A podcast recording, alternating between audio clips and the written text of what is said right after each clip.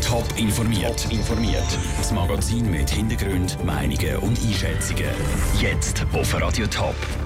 Wie die Leute zu Uster die Belagerung wegen einem alten Mann erlebt haben und wie Experten auf das Wahlergebnis von Großbritannien schauen, das sind zwei von den Themen im Top informiert. Im Studio ist der Sandro Peter. Er ist schlussendlich mit dem Rollator aus dem Haus rausgekommen und hat sich ergeben. Der 30 Stunden lange Einsatz der Polizei zu Uster war damit fertig. Der Rentner hat sich bewaffnet in seinem Haus verschanzt. Die Polizei hat das Quartier abgeriegelt. Viele Nachbarn mussten sich der Polizei anpassen, sind nicht richtig zu ihren Häusern gekommen, haben ihre Autos nebeneinander parkieren. Noah Schäfer ist zu Uster herumhören, wie sich die Belagerung erlebt haben. Es war eine spezielle Situation für die Leute zu Uster. Wenige Stunden nach dem Ende des Vorfalls sind immer noch viele Leute vor dem Haus vom Rentner gestanden, wo sich dort verschanzt hat. Sie mussten ihre Autos weiter vorne parkieren und haben sich nicht frei bewegen im Quartier. Der Marc Besson von der Kantonspolizei Zürich erklärt, dass die Polizei viel hat müssen diskutieren Nachdem die ganze Situation vor Ort weiträumig abgesperrt worden ist, hat man mit den Anwohnern äh, rundum Kontakt aufgenommen, hat ihnen die Situation erklärt. Man hat auch bei Mittagszeit, wo Kinder heimgekommen sind, hat man einen Shuttlebetrieb eingerichtet. Also jeder ist immer irgendwie heimgekommen das haben wir so ermöglicht. Die Polizei hat also jeden Nachbar mit einer eigenen Eskorte zum Haus begleitet. Für die Nachbarin war es eine ungewohnte Situation. Sie ist aber froh, dass die Polizei da war. Es war schon noch ein mulmiges Gefühl. Wir sind dann am Nachmittag heimgekommen und haben nicht ins Haus dürfen. Und dann sind wir zu jemandem gegangen, den wir kennt haben. Und um 6 Uhr hat uns die Polizei abgefangen und gesagt, ja Moment, sie müssen es abklären. Und dann sind wir da mit Begleitschutz haben wir da rein können. Also man ist sich schon ein bisschen komisch vorgekommen. Die Nachbarin war beeindruckt von der Ausdauer der Polizisten, die immer ruhig mit dem Rentner geredet haben. Aber hauptsächlich ist sie froh, dass wieder alles normal ist, zu Uster. Der Beitrag von Noah Schäfer. Was mit dem Rentner jetzt passiert, ist noch nicht klar. Es ist laut Polizei nämlich noch nicht sicher, ob er überhaupt gegen das Gesetz verstoßen hat. Der Nachbarschaftsstreit im ausserrhodischen Redobel ist eskaliert. Vor sieben Jahren hat ein Bauer ein paar Schläger angehört, wo seinen Nachbar zusammengeschlagen haben. Das, weil der Bauer das Gefühl hatte, der Mann wolle seine Kühe vergiften. Der langwierige Streit ist heute vor dem Obergericht verhandelt worden. Michel Porsche, du hast die Verhandlung mitverfolgt.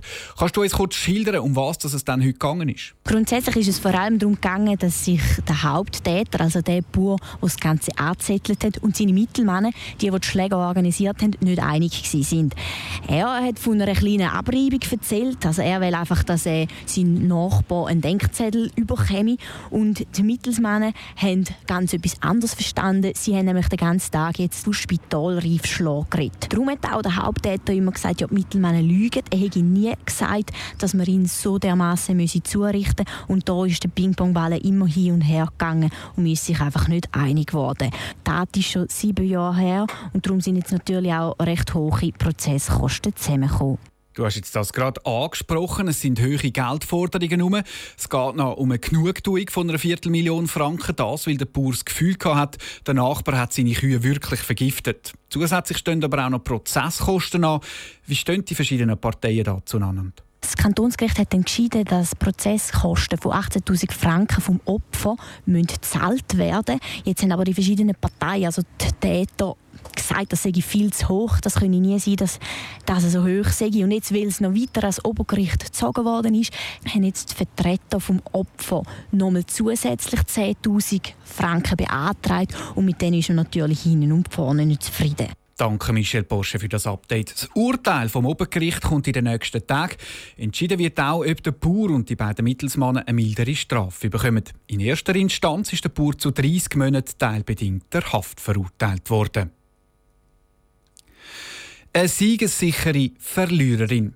Die, die unmögliche Kombination vereint in der letzten Stunde die britische Premierministerin Theresa May.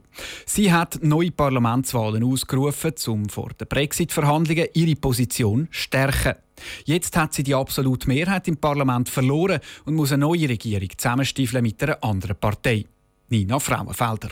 Nach der Niederlage der konservativen Partei von der Theresa May ist es nicht lang gegangen und die Premierministerin ist zum Rücktritt aufgefordert worden.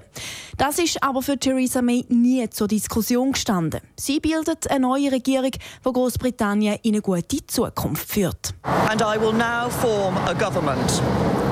A government that can provide certainty and lead Britain forward at this critical time for our country.